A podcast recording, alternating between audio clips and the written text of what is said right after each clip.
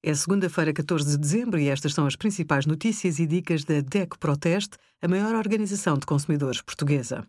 Hoje, em DECO.proteste.pt, sugerimos as regras do estado de emergência para o Natal e Ano Novo, como é quase impossível reparar telemóveis e tablets, e a nossa luta contra a obsolescência prematura dos equipamentos.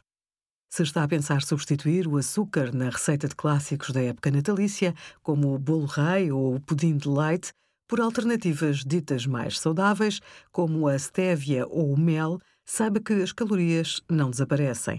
O segredo é, antes, reduzir a dose, porque estas alternativas não são necessariamente mais saudáveis.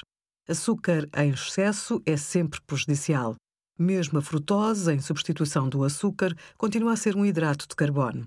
O poder adoçante da fruta e do mel, bem como os efeitos sobre a saúde, são aproximadamente iguais aos da sacarose. Mais vale saborear, com moderação, a receita e os ingredientes originais. Obrigada por acompanhar a DECO Proteste a contribuir para consumidores mais informados, participativos e exigentes. Visite o nosso site em deco.proteste.pt.